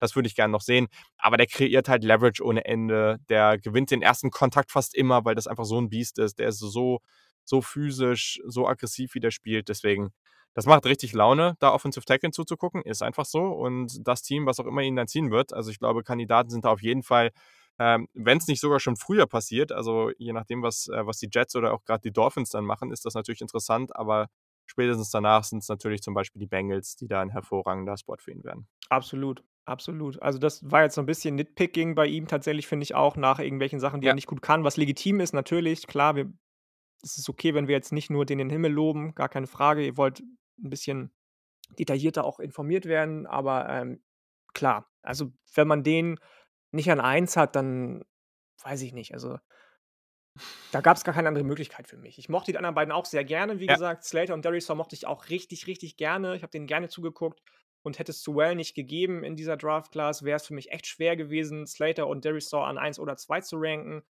weil ich nicht wüsste, wen von beiden ich hätte nehmen sollen. Aber mit Sewell gibt es da gar keine Diskussion. Da gehe ich auf jeden Fall mit. Sehr, sehr gut. Cool. Dann haben wir an dieser Stelle auch die Offensive Tackles besprochen. Ist äh, vielleicht nicht so sexy wie Wide Receiver, Quarterback oder so, aber für sehr viele Teams extrem relevant. Und daher glaube ich auch eine Folge, die euch da hoffentlich helfen wird. Auch hier nochmal. Also ich kann auch nochmal kurz sagen, meine, meine Spieler, die ich jetzt außerhalb der Top 10, Top 10 hatte, Jackson Carr mit Alex Leatherwood, danach waren so Spieler wie zum Beispiel Deante Smith von East Carolina, der so ein bisschen überraschend sein könnte, Brady Christensen und Co. Hm, Ich weiß nicht, wen hattest du da noch? Äh, ähnliche. Du hattest ja noch mal gesagt, guck dir der Anti Smith noch mal an. Hatte ich mir schon angeguckt zu dem Zeitpunkt und den Nice. fand ich halt wirklich noch, auch wenn ich es gesagt habe jetzt schon siebenmal, ich mag das, wenn die Spieler noch ein bisschen jünger sind, den fand ich echt noch zu roh. Also das, der hat richtig viel Ja. Potenzial, aber Genau. der hat in so vielen Sachen noch Room to grow gehabt einfach und deswegen habe ich den nicht in den Top 10 gehabt. Alle anderen, Brady Christensen hast du schon genannt. Ja, das Das ist, äh, ja, fair enough. Musste ich nochmal sagen fürs Trinkspiel. Äh, genau. Also, nee, aber der Ante Smith ist genau so ein Kandidat. Den zieht man später und hofft, dass der sich halt entwickelt. Der ist auf jeden Fall noch äh, mit zwei, drei Jahre davon entfernt, aber der hat halt schon auch die physischen Tools. Und natürlich gibt es ja auch noch ganz, ganz viele andere Prospects auf der Liste, auf jeder Position, die ich zumindest, äh, bei Yannick weiß ich es nicht, aber wir werden dann sicherlich auch den April gerade dann auch nochmal nutzen, um dann in die Position nochmal ein bisschen tiefer reinzugehen für uns im Mhm, Scouting mhm. weil wir ja dann auch zur Draftzeit danach und vielleicht auch währenddessen irgendwie dann natürlich Auskunft geben wollen können und können wollen. Ja, egal, wie Ich rum auch weiß es immer. auch Ihr- nicht, ihr- wie rum das gehört, aber eine Sleeper-Folge ihr wird es auch noch geben, genau. Genau, genau, das äh, wollte ich sagen. Es wird auch noch eine Sleeper-Folge geben, also wir werden auch noch irgendwie vielleicht auch Sleeper mit QA oder sowas verbinden. Vielleicht macht das auch Sinn. Und dann könnt ihr auch nochmal Fragen entweder zu bereits schon genannten Prospects raushauen, die wir nicht beantwortet haben, oder dann eben einfach sagen, yo, zu dem Prospect würde ich gerne noch was hören. Und dann schauen wir uns den nochmal an und können dann nochmal einen kurzen Take zu geben. Vielleicht gibt es dann auch nochmal ein kurzes Update zu den Rankings. Das würde ich vielleicht sogar dann irgendwann noch machen, weil das passiert halt mit der Zeit. Also dass man den, dass man noch zu Prospects was hört und merkt so, yo, okay, das gucke ich mir nochmal an und dann rankt man die vielleicht doch ein bisschen höher oder tiefer. Das, äh, ja, also ich, ich glaube, So also bei mir wird es äh, sicherlich. Zum Beispiel. Oder auch gerade ist ja der Rashad Bateman-Hype auch wieder groß. Und ich, ich war ja letztes Jahr voll auf dem Train. Ich habe ja auch den in der Folge in der Offseason schon drin gehabt. Also irgendwie, keine Ahnung, im Mai oder so äh, und, und da über ihn gesprochen und da war auch immer wieder Kandidat irgendwie für mich irgendwie Wide Receiver 2 oder 3 zu sein. Und ja, vielleicht muss ich mir da noch mal ein bisschen mehr angucken, weil da bin ich jetzt hier schon wieder weit von weg. Ähm, ja, also all solche Geschichten, da, äh, da werden wir sicher nicht noch mal was zu sagen. Aber genau, an dieser Stelle reicht es sicherlich erstmal mit einer Top 10 in dieser Positionspreview. Und genau, dann geht es jetzt schon weiter mit den 49ers. Oder hast du noch was? Nö, absolut nicht. Alles gut. Sehr, sehr gut. Genau, dann erwarten euch jetzt hoffentlich 20 unterhaltsame Minuten mit dem Frank Höhle. Wir haben auch ein bisschen konkreter über ein paar Spieler bei den 49ers gesprochen, aber dann eben auch über die Needs und was sie sich oder was er sich so von der Free Agency erhofft. Frank hat auf jeden Fall immer ein paar spicy Takes am Start. also Jimmy hat auf jeden G Fall auch immer First Rounder getradet oder was? Genau, vielleicht, vielleicht. Äh, ich, ich sag noch nichts, aber auf jeden Fall hat er immer eine klare Meinung und äh, das schätze ich immer sehr an ihm. Deswegen wünsche ich euch an dieser Stelle viel Spaß. Wir sind natürlich nächste Woche wieder am Start mit einer neuen Positionsgruppe. Es sind jetzt gar nicht mehr so viele. Offensiv fehlen uns jetzt nur noch Interior Offensive Line. Tight Ends, die werden wir zusammen machen und die Running Backs, okay, sind schon noch ein paar, aber ja. Und defensiv fehlen uns natürlich noch die Safeties, Defensive Tackle, die und die Middle Linebacker, ne? Middle Linebacker, genau. Genau. Ja. genau. Und da werden wir auch eine Klasse alleine machen und äh, zwei zusammennehmen. Dann wird das Ganze einigermaßen flott, damit wir hier einigermaßen flott durchkommen und dann hoffen wir mal, dass wir irgendwie Anfang April oder Mitte April noch ein bisschen Zeit haben, um was anderes für euch hier aufzubereiten, abgesehen von dem Mock Draft, der natürlich auch kurz vor der Draft kommt. Also, in diesem Sinne, Folgt uns überall, Twitter, Instagram, at SaturdayKick und schreibt uns gerne, äh, abonniert uns und dann freuen wir uns auf die nächste Woche und jetzt viel Spaß mit den 49ers. Ciao.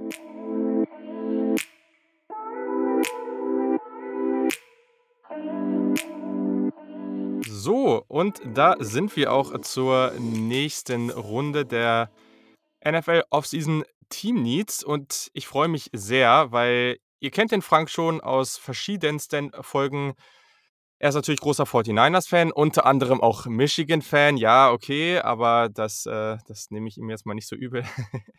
aber ja, ich freue mich sehr, dass äh, der Frank wieder da ist. Ihr könnt ihn auch im Niners Huddle hören. Das ist der 49ers-Podcast, den er macht.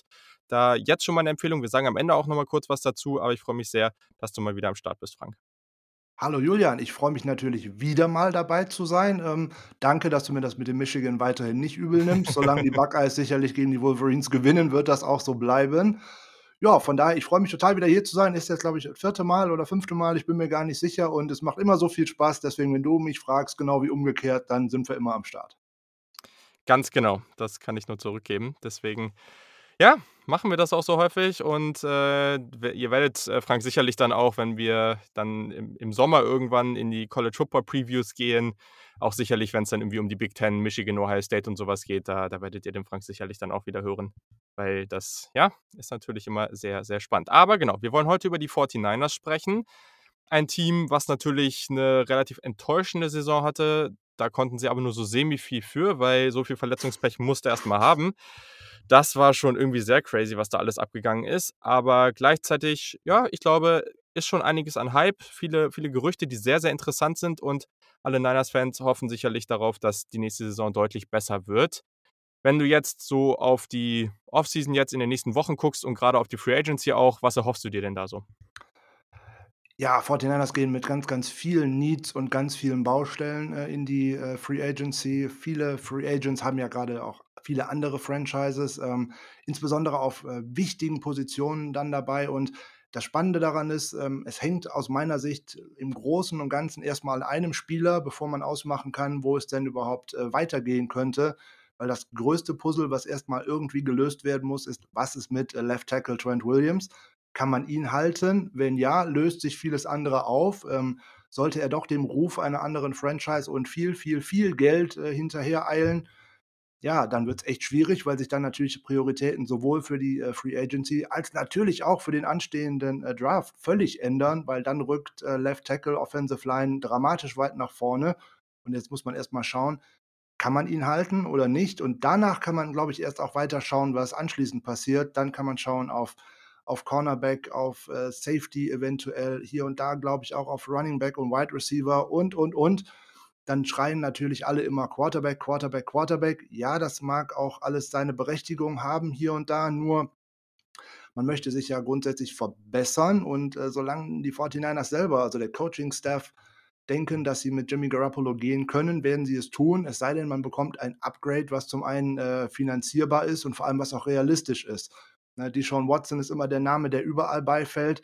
Das ist einfach nicht realistisch bei den ganzen äh, offenen Baustellen, die das Team hat. Das Team kann nicht einfach mal eben, keine Ahnung, 5, 6, 7 Draftpicks und noch Nick Bosa abgeben, weil dann bin ich auf dem gleichen Niveau, wo die Houston Texans sind, irgendwo auf dem Bodensatz der Liga und da kann auch niemand hinwollen.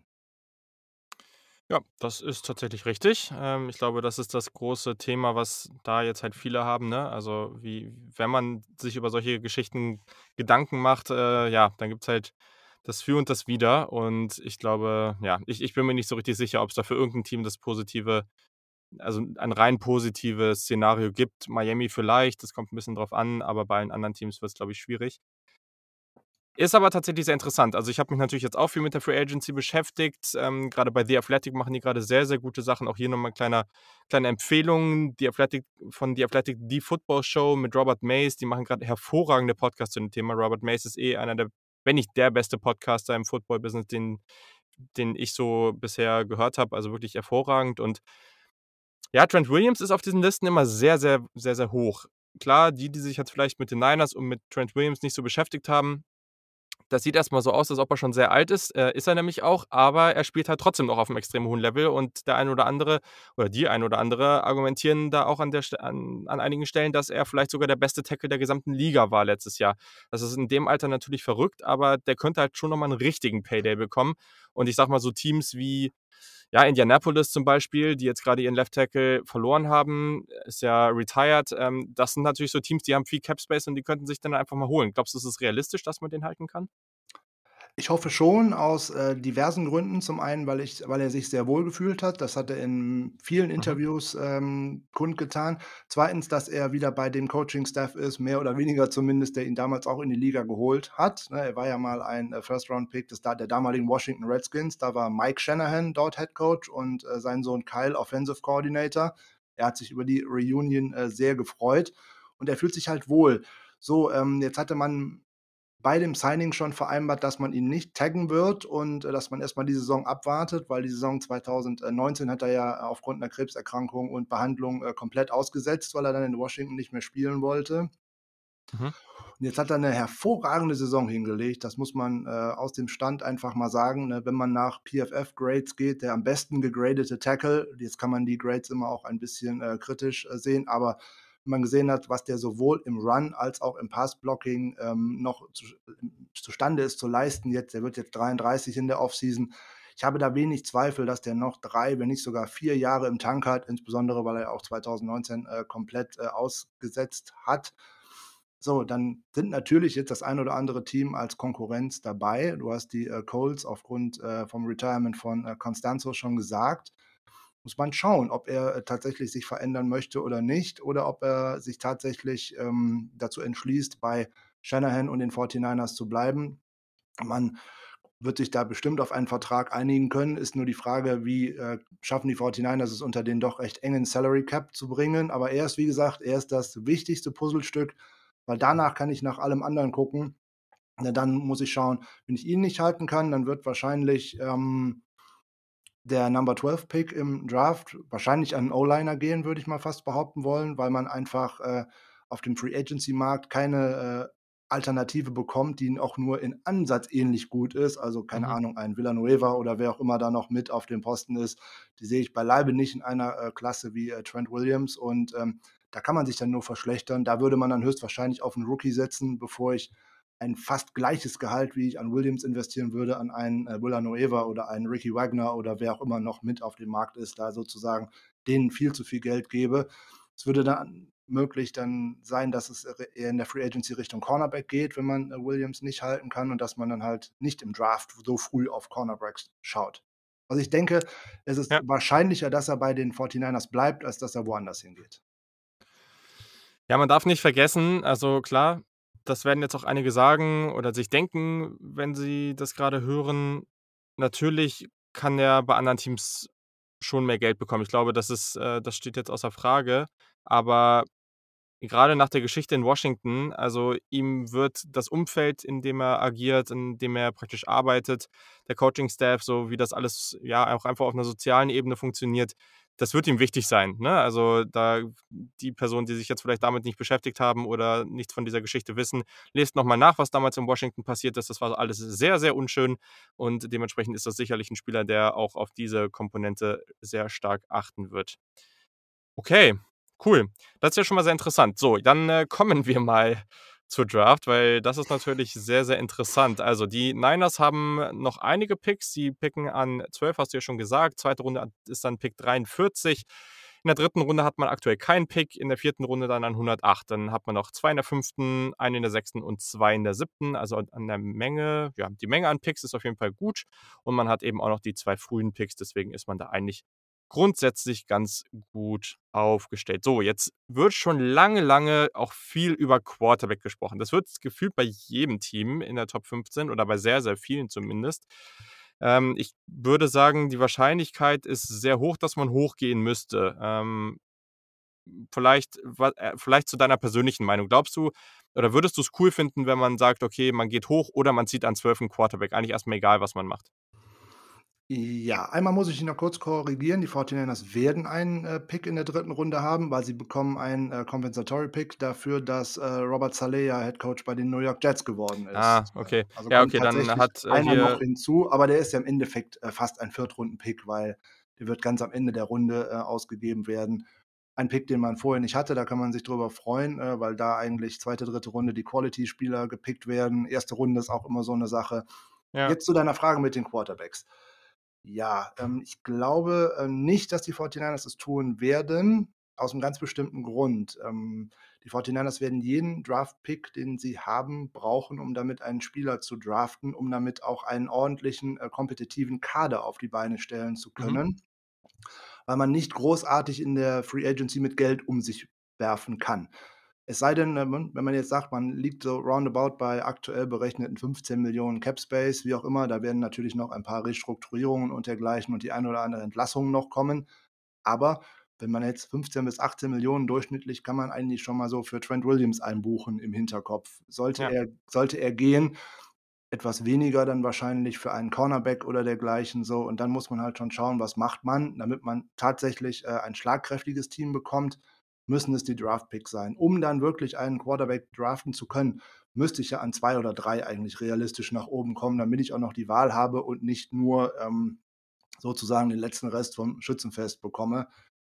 Sehe ich nicht, dass man so viel Draft-Kapital für einen Spieler aufwendet und vor allem es passt nicht zu der Historie der 49ers unter Shanahan und Lynch und auch nicht unter Shanahan in seiner ganzen Karriere. Das einzige Mal, wo ein Team nach oben getradet ist, wo äh, Shanahan mit was zu sagen hatte, war damals in Washington. Da wollte ein komischer Owner mal Robert Griffin den Dritten unbedingt haben. den wollte weder äh, Kyle Shanahan noch Mike Shanahan. Ähm, hm, die wollten nämlich eigentlich lieber einen gewissen Kirk Cousins, den man im gleichen Draft in der vierten Runde gemacht hat. Und wenn man sich die Karrieren der beiden Spieler vergleicht, dann weiß man, was damals äh, die bessere Idee gewesen ist. Aber gut.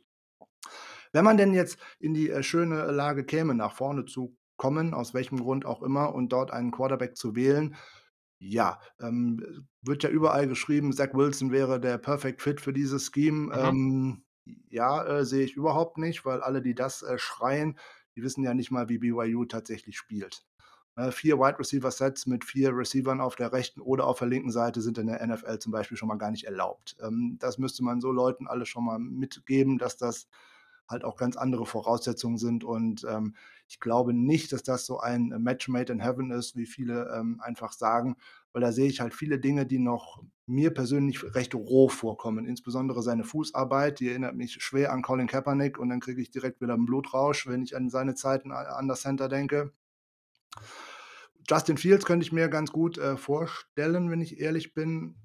Da wird das ein oder andere Spiel, was in der letzten Saison gewesen ist, wo es nicht so gut gelaufen ist, als viel zu dramatisch angesehen, weil ich finde, er hat äh, hervorragende Leistungen gebracht in den letzten Jahren äh, bei den Buckeyes und ähm, Trey Lance, Spieler aus der zweiten Liga. Ich bin mir da einfach nicht so sicher, ob der tatsächlich diesen NFL-Fit mitbringt.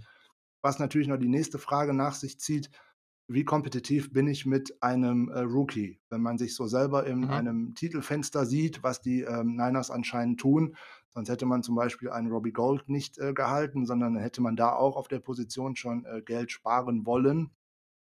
Ob man da mit einem Rookie ähm, äh, QB sich tatsächlich in Richtung Playoffs und dergleichen bewegt, weil da kann man ja auch woanders hinschauen. Jetzt hat ähm, ein anderer Quarterback bei den Los Angeles Chargers zwar eine tolle Saison gespielt, aber im Endeffekt hat er super Zahlen hingelegt, aber sie haben zahlreiche Spiele auch wegen ihm verloren. War nicht schlimm für die Chargers, äh, sie sind ja jetzt auch in einer guten Draftposition und alles auch wiederum dabei, aber ob man damit direkt im Titelfenster ist, ähm, Mhm. wage ich zu bezweifeln. Deswegen sehe ich das einfach nicht, dass man nach oben geht. Ja, ja. Ja, es macht an sich schon Sinn, so. Also ich glaube, ich sehe den Fit von 'nem Wilson oder so schon dann doch noch besser als du, aber ich darum geht's ja an der Stelle gar nicht. Also, ich glaube, man das kann immer positiv laufen, aber die Wahrscheinlichkeit ist halt relativ gering, dass so was im ersten Jahr gleich positiv läuft. Natürlich gibt's da auch dann wieder den Fall, dass wenn man als Quarterback in 'nen gutes Team kommt, ist das ist das natürlich viel besser, als wenn man dann jetzt irgendwie zu den Jets kommt und das erst mal 'n paar Jahre dauern könnte. Aber ich glaube, man muss man muss dem man muss dem Quarterback dann schon zumindest mal 1,5 Jahre oder 2 geben, ähm, um um überhaupt anzukommen. Und das haben die Niners eigentlich nicht, vor allem, wenn man jetzt Ja. zum Beispiel Trent Williams holt. Ja gut, der wird halt auch nicht jünger, ne? Und und solche Spieler holst du dann oder Genau hältst du das. dann eben auch nicht, um um am Ende dann irgendwie, ja, um um in der Wildcard rauszufliegen oder vielleicht sogar gar nicht in die Playoffs zu kommen. Genau Ja, richtig. ist Sind sind halt noch zahlreiche Spieler, die auch in den nächsten 1, 2, 3 Jahren auch mit großen Vertragsverlängerungen anstehen. Äh, jetzt kommt ein Fred Warner, dann kommt ein Nick Bosa, Ja. dann bin ich auch bei Deebo Samuel schon wieder dran und so weiter und so weiter. Also, die große Zeit, jetzt einen, äh, aufzubauen, einen, äh, Quarterback, ähm, dem ich auch erst mal die Umstände schaffen muss, die er eigentlich braucht, ne? Grade wenn wir von Wilson reden, hat er mit bei BYU eine sehr gute O-Line vor sich gehabt und da haben die 49ers ja auch noch andere Baustellen außer, äh, Trent Williams zum Beispiel. Mhm. Und ob ich's dann schaffe, den auch direkt in der NFL so ranzukitzeln, dass das von Anfang an funktionieren würde, würde bei den anderen Quarterbacks nicht anders aussehen. Wir stehen wahrscheinlich wieder vor einer, äh, Offseason, wo wenig stattfindet, ähm, wahrscheinlich wieder nur ein, äh, Training Camp aufgrund Pandemiezeiten und, und, und. Das wird es für Rookies auch nicht einfacher machen. Und dazu Ja. dann das komplizierte Shanahan-Scheme.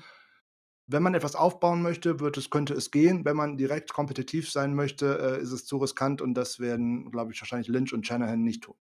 Yes, okay, dann abschließend, äh, deine Teamneeds, die du gerne in der Draft, ich sage mal, in Runde 1, 2 und 3, äh, adressiert sehen würdest.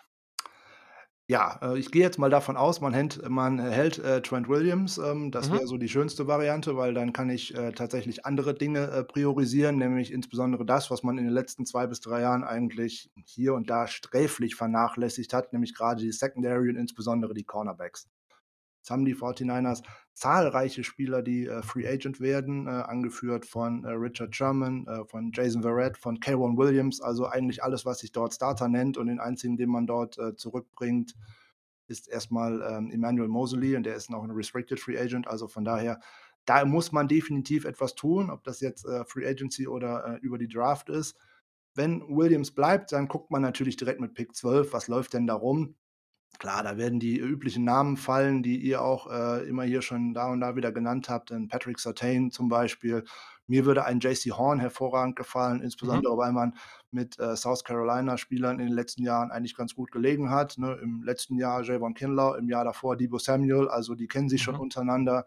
Dann ist der Coaching-Staff oder der ehemalige Coaching-Staff äh, bei den Gamecocks gibt's auch 'n bisschen Veränderungen. Da war man recht familiär mit, also von daher, das könnte schon ganz gut passen. Äh, Surtain bringt alles mit, äh, für, ähm, dieses Scheme, was man bisher gespielt hat, nämlich eigentlich eine Abwandlung vom, äh, Seahawks Cover 3 mit, Outside Man-to-Man, äh, Cornern, Mhm. würde da alles mitbringen. Da würde aber auch 'n Greg Newsome aus Northwestern, so 'n Riser reinpassen, der vielleicht Ja. eher so Anfang 2. Runde oder Mitte 2. Runde wahrscheinlich, drin wäre. Könnte aber auch ein Stokes von Georgia passen oder womöglich sogar ein Sean Wade aus von Ohio State. Da sind viele Möglichkeiten. Ein Spieler, den ich persönlich sehr äh, schätze und den ich gerne bei den Niners sehen würde, spielt praktisch vor der Haustür. Paulson Adebo, äh, wäre auch noch so Hm. 'ne Variante. Also, sehr viel spannende Spieler. Da ist aber die Frage und es ist sehr schwer zu prognostizieren, da die 49ers ja jetzt mit, äh, DeMeco Ryans einen neuen Defensive Coordinator haben. Ob man denn genau das gleiche Scheme spielen wird oder ob man auch jetzt mal auf einen anderen Typ Spieler schaut, das wird uns jetzt erst die Free Agency und dann vor allem, was im Draft passiert, dann zeigen, ob man weiterhin dieses Man-to-Man-Outside von den ähm, Seahawks im Endeffekt weiterspielen möchte oder ob man dort etwas anderes versuchen wird. Das ist so spannend und da muss man drauf abwarten. Ja, dann halt äh, Interior Offensive Line wird man äh, dringend äh, schauen müssen. Ähm, jetzt hat, gerade heute kam noch die Meldung hoch, dass der Center Weston Richburg jetzt auch noch äh, eine Hüftoperation über sich ergehen lassen wird oder gerade schon gehabt hat und damit wird mhm. er höchstwahrscheinlich ein äh, erster Juni-Cut sein, weil man dann am meisten äh, Geld sparen wird. So, und äh, schon musst du noch wieder auf etwas gucken. Ne? Center ist eine ganz wichtige Position, gerade in dem äh, Shanahan-Scheme. Das wäre vielleicht sowas wie Creed Humphrey oder äh, Landon Dickerson von Alabama wäre vielleicht eine interessante Sache. Ansonsten als ja. Guard vielleicht auch Trey Smith von Tennessee wäre da mhm. etwas, mhm. also etwas, was ein bisschen zweite, dritte Runde im Draft wäre, wäre sehr interessant. Wide Receiver wird man immer hier und da mal wieder schauen müssen, obwohl man jetzt in Ayuk und äh, Samuel auch hohe Draftpicks gesteckt hat in den letzten beiden Jahren. Aber dahinter ist nicht viel. Da wird auch einiges Free Agent, unter anderem auch so ein Kendrick Bourne, den man hoffentlich nicht zurückbringt. Dann lieber nach etwas anderem schauen. Und ähm, schön wäre auch, äh, das würde vielleicht andere Dinge etwas zurückwerfen, wenn die 49ers mal das machen würden, was sie nie tun: äh, Best Player Available irgendwo picken wenn aus irgendeinem Grund bis 12 ein Devonta Smith oder wer auch immer da fallen würde, würde ich mir wünschen, sie würden zugreifen. Werden mhm. sie aber wahrscheinlich wieder nicht tun, weil dann landet nachher der, der Pick wieder irgendwo bei der Defensive Line, weil da auch wieder äh, die eine oder andere Lücke aufkommt. Dann macht man da vielleicht wieder irgendetwas. Weil ich sehe auch nicht, dass ähm, die Ford nochmal aufs Spielfeld zurückkehrt. Da ist das nächste Problem, den werden die Niners nicht äh, entlassen können, solange der kein Physical besteht. So wird der wahrscheinlich erstmal in den Büchern bleiben. Und dann hätte man nur noch einen Edge Rusher mit Bosa und der Rest wird auch äh, Free Agent, beziehungsweise ist, äh, kommt von Kreuzbandrissen und dergleichen zurück. Viele, viele Fragezeichen rund um die Niners. Das wird eine ganz spannende Free Agency und auch eine ganz spannende Dra Draft. Ja, auf jeden Fall. Da stimme ich auf jeden Fall zu und ich denke, das war schon mal ein sehr schöner Teaser an dieser Stelle.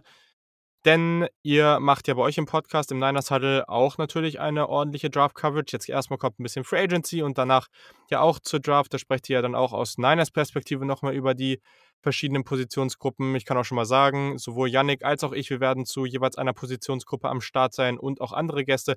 Kannst du ja nochmal kurz ein, zwei Worte dazu verlieren? Ja, wir machen natürlich äh, dann, wenn die Free Agency äh, angelaufen ist und man dort die ersten äh, Zu- und Abgänge weiß und wo man dann auch gucken kann, wo geht denn tatsächlich der Weg in Richtung der Draft der 49ers hin mit äh, wirklich zahlreichen Gästen. Wir freuen uns sehr, dass äh, Yannick und auch du wieder bei uns am Start seid.